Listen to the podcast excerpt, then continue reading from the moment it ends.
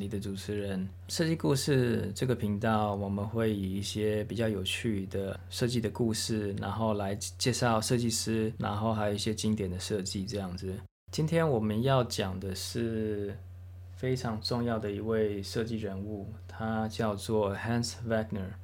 人家说他是 King of the Chair，那我本身是会把他介绍成为一个北欧的椅子之父啊。他本身是一位丹麦人。其实北欧设计大家常常听到，可是并不知道啊，北欧设计的独特之处在哪里。那我今天就来介绍这一位啊，北欧的非常重要的一位设计啊设计师啊。为什么要介绍？Hans Wegner 啊，其实 Hans Wegner 呢，他是少数一位非常多产的一个设计师啊。他总共呢设计了五百多款的设计，然后量产了一百多款的设计这样子。那它呢啊厉害的地方就是说，它能够量产那么多设计，那可是它其中经典的呃设计款式。也是非常多，我自己来以我自己估计的话，大概就有十款啊、嗯，在市面上来讲是非常经典的设计设计款式这样子。以一个设计师来讲，如果你有一两样经典的设计款式，就已经啊、非常了不起了。那 Hans Wegner 他有将近十款的经典款的设计，然后到现在你其实还是可以在市面上啊、找得到，然后也很多很多款式到现在还是在量产。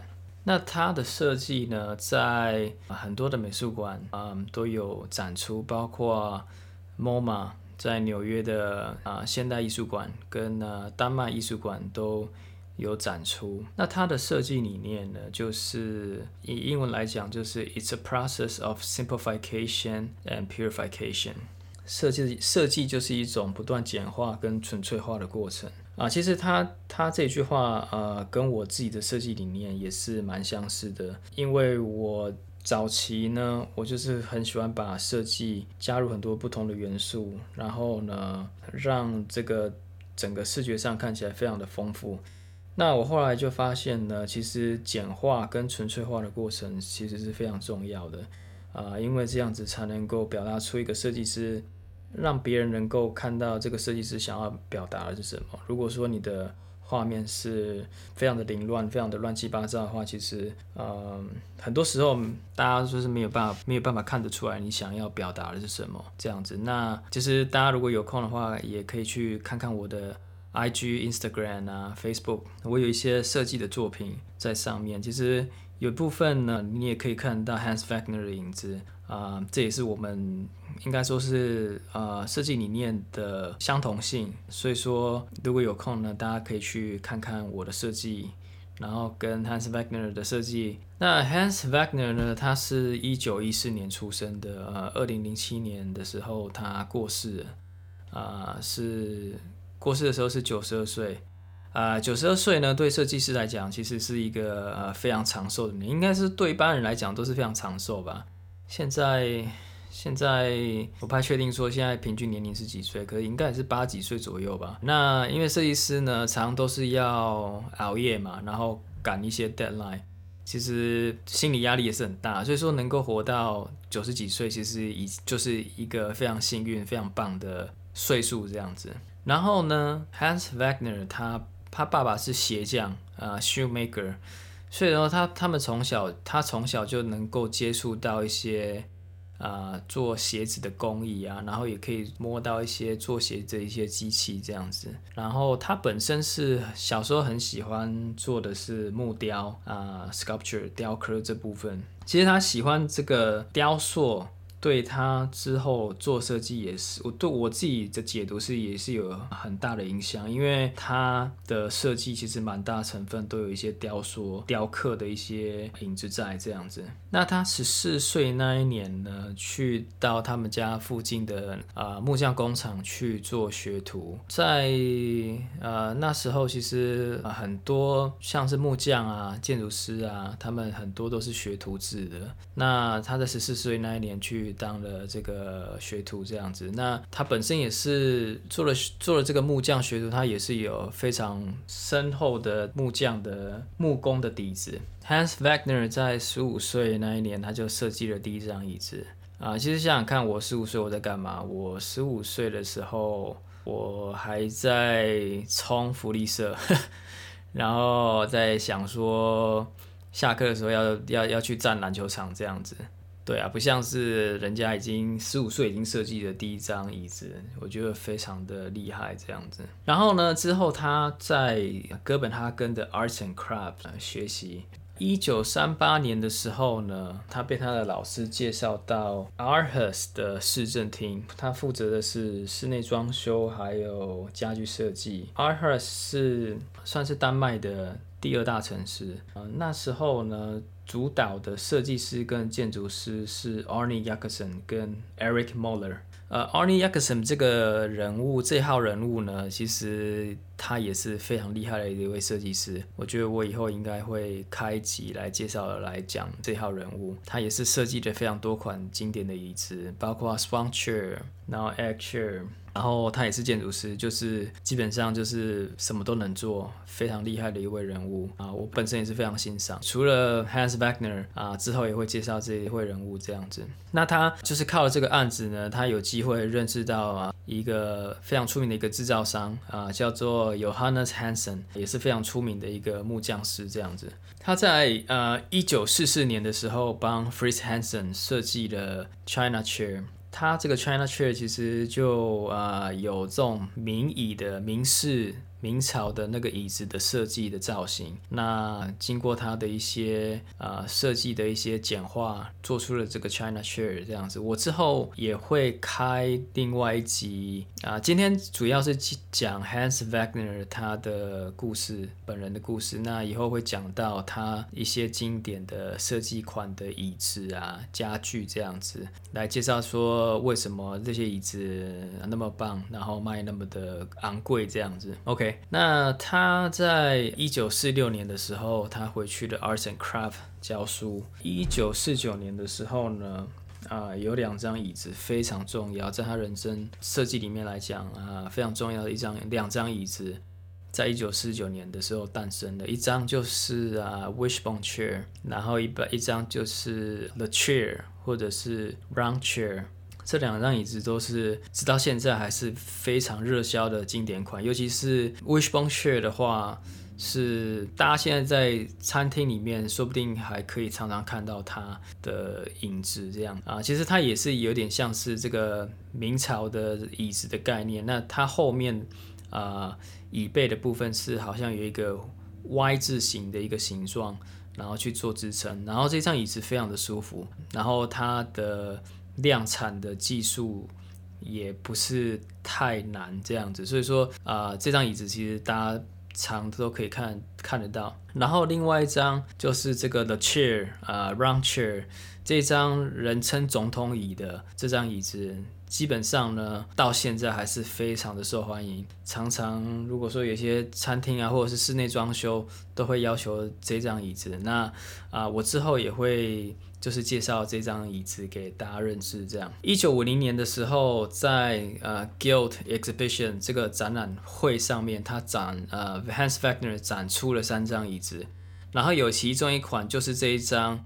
总统椅 （Brown Chair 这张椅子呢，其实那时候刚展出的时候，其实丹麦人哦对这张椅子并不是非常的赞赏，因为呢之前丹麦的设计并没有像是做出它这一种这么流线 organic 的造型，然后这么流线的造型，那他们其实比较不习惯这一种新的造型方式，这样，那其实。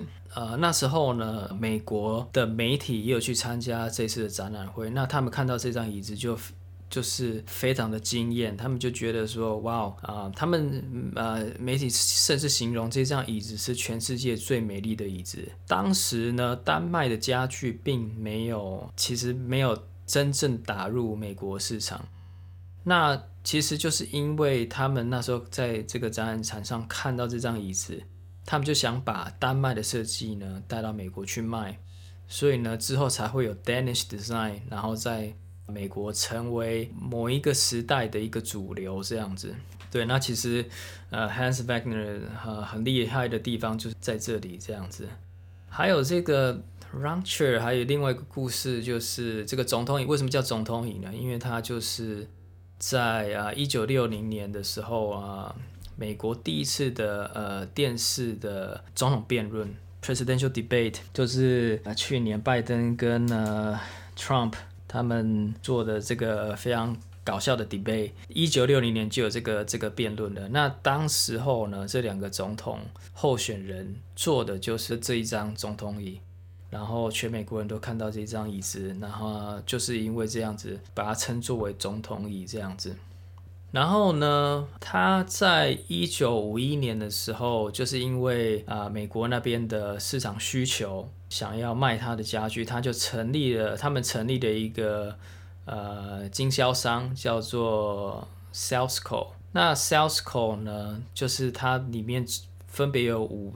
五间不同的制造商，那他们做的都是啊、不同的家具，然后包括一些椅子，就是一间制造商，然后沙发是一间制造商，然后桌子可能是另外一间制造商做，那全部的设计都是 Hans Wegner 来做这样子啊、那时候他们做东西卖得非常的好啊、所以说就成立了这个叫做 Salesco 的一个、算是经销商吧。啊，一九六九年的时候，因为合作理念的不同，然后他们结束合作关系这样子。然后当时候也是因为消费者的消费习惯改变了，然后他们觉得说，这些这个 Danish Design 丹麦设计的这些家具呢，过于昂贵啊，所以说他们。就是反正他们产品就是卖的越来越差，就之后就就就是他们就终止了跟这个这个 Salesco 这个合作关系。那在在一九六二年的时候呢，跟呃开始跟 P.P. Mobler 合作。P.P. Mobler 他是应该算是 Hans Wegner，他就我所知他。合作的一个很重要的一个制作制制造商，它总共算是有三个合作的制造商都是非常重要的，一个就是 P.P. Mobler，一个就是 Carl Hansen and Son，然后一个就是我们刚才讲的 Johannes Hansen。啊，Carl Hansen son 之前有一个新闻还蛮蛮有趣，跟大家讲一下，就是之前有个新闻就是说有一个有一张椅子，一张木椅木头椅在 Costco 啊，一张要卖十几万块台币。然后那时候大家就觉得非常惊讶，就觉得怎么可靠是怎样一张椅子，而且是木头的，一张椅子卖十几万块是怎么样？是鬼才要买是不是？对，那个椅子就是 Carl Hansen Son 他们制造的，就是 Hans Wegner 他合作的其中一家制造商。那其实大家不懂的是说，呃，不懂的是说这个实木椅它的价值。然后还有它本身背后的工艺，然后还有这个设计师啊、他们在做这个产品在上面所花的时间啊、然后去做这个设计这样子，其实十几万块啊、呃、是贵，可是如果一张好的木椅，它如果你能够把这个设计就是跟这个工艺都做得非常棒，其实一张木椅其实是可以。可以坐非常非常的久，啊、现在很多现在的椅子可能是呃五六十年了，到现在还是看不出来。你你可能有时候就是你可能再重新再把它涂油啊，或者是上一些漆啊，其实你根本就看不出来它有那个年纪耶。所以说，一张木椅其实可以可以坐非常久。那其实很多人都不太懂，说为什么像是这个制造商 Carl Hansen Son 他们卖的东西可以卖这么贵？其实它后面有有它一定的价值，就是它所谓的工艺啊啊，然后还有他他用的木头啊，然后还有这个设计师他们发展这个这个设计这个产品所花的时间，这样。我其实在网上也有听过几次 P.P. Mobler。呃，主持人他的面谈 interview，他就是有聊到 Hans Wagner，因为其实他们这个制造商木匠，他们是跟设计师，尤其是 Hans Wegner 跟 P.P. Mobler，他们从六零年代之后呢，他们有非常就是深的这个 connection。他们一开始其实是一个小的制造商。然后他们在帮就是 Hans Wegner 他们的那个主要的生产商做骨架这部分。那后来就是呃 Hans Wagner 发现哦，PP Mobler 其实他们做的骨架，然后做的非常好，然后其实可以蛮蛮蛮长时候是可以达到他他的要求。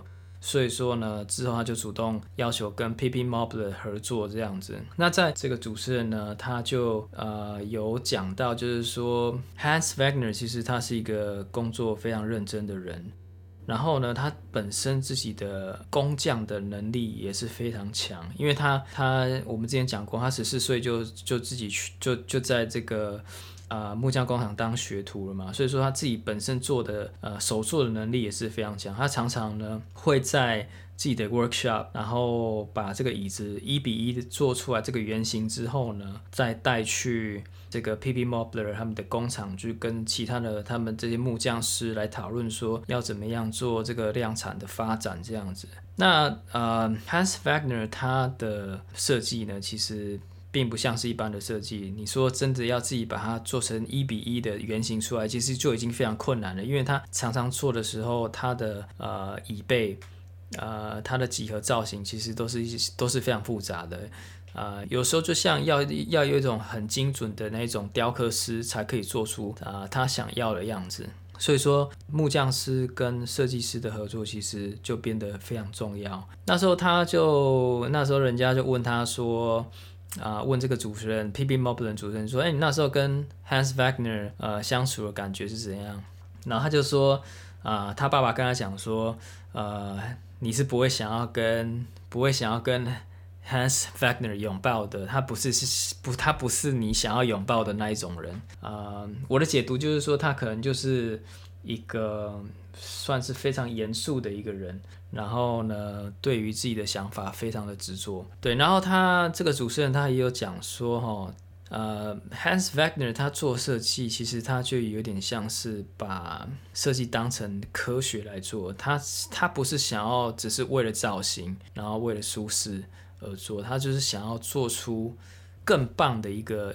假如说以以椅子来讲，他就是想要做出更棒的椅子，就是呃比。昨天还要更好的椅子，他把这个当成一个当成一个科学研究来做啊，所以说其实他这个解释对我来讲也是蛮有趣，就是很少人会想要把设计当成一个科学来做这样子。那 PP Mobler 他们跟 Hans Wagner 他们那时候有设计了一张椅子，在在一个渡轮上面的一一一张椅子款这样子。那那时候有有人说哦，那时候就是他们在海边捡到了这个这张椅子，然后就是被冲上岸来，因为呢不知道为什么，可能就是就是那个渡轮毁坏了，然后那个椅子被冲上岸来这样子。那他们发现呢，他这张木椅啊被冲上岸的时候，他。几乎没有什么受损，就是说只有那个座位的那部分，它可能需要更换。那其实它的底座啊，然后它的结构完全都是没有损伤的。然后那时候就人家就在讲说，其实 PP Mobler 跟 Hans Wagner 他们出产的椅子就是非常的可靠，然后结构非常的强，这样子就算被冲到岸上，他们还是能够完好这样子。就是一个另外一个小故事这样。那 Hans Wagner 呢？他其实在呃，在他生涯比较较后期的阶段，那他都是在做一些公家的一些案子。他的后后期的案子并没有什么太过于突出的作品啊，因为主要都是做一些学校啊，然后一些医院的案子。所以说，家具设计来讲，这些。能够呃以平时的价格去实做这样子，所以说也没有什么太大的突破。Hans Wagner 对我来讲，他就是像神一般的存在，就是非常厉害。就是像我之前讲的，他设计了非常多款经典的椅子，那到现在还是非常的热卖。然后呢，他厉害的地方就是说，他也不是为了利益然后去做设计啊、其实。他那时候椅子卖得非常好的时候，呃，其实有很多的制造商想要把他的设计带到美国去制造，那他当时就拒绝了，因为他觉得说他的椅子要在他能够控管的范围，才能做出他要的品质。所以说，啊、能够赚钱的机会，他他就说我不爱走了。对啊，他就是除了除了钱之外呢，呃，对他来讲，品质还有他想要达到的目标，才是最重要的这样子。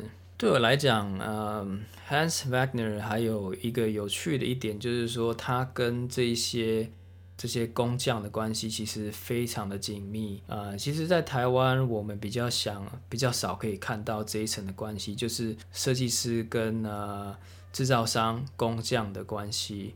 因为其实这两方面的合作都是非常重要的，因为没有好的工艺，你就没有办法做出。牢固的设计，或者是说，呃，这个设计可能做起它，它可能呃从外表看起来非常的漂亮，可是它并不耐做，或者是它可能用用了几年之后呢，它就有相对的来讲，就是结构上面有一些问题这样子。对，那 Hans Wagner 跟 P.P. Mobler、Carl Hansen Son 还有 Johannes Hansen。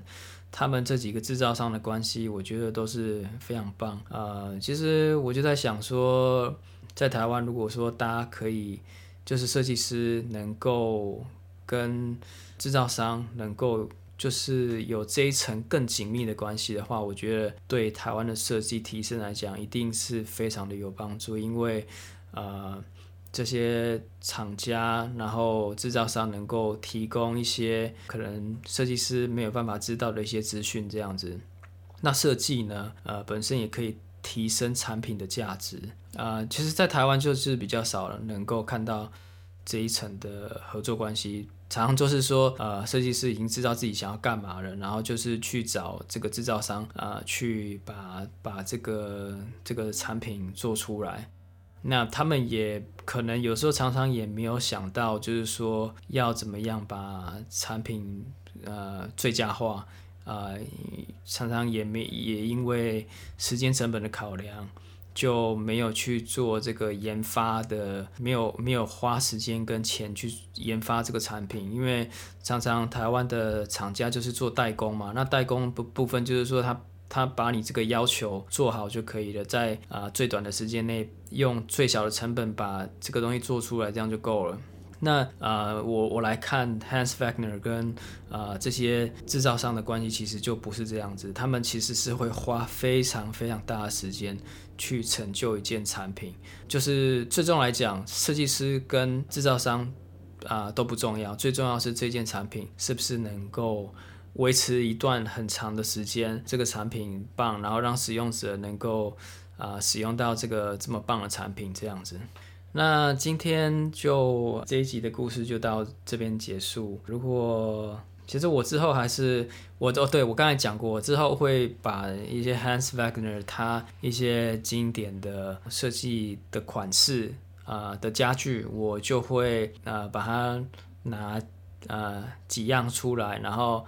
分别的讨论说，我觉得为什么他们那么的，他的设计理念是什么，然后他设计的重点是什么啊、呃？会拿出来跟大家讨论这样子。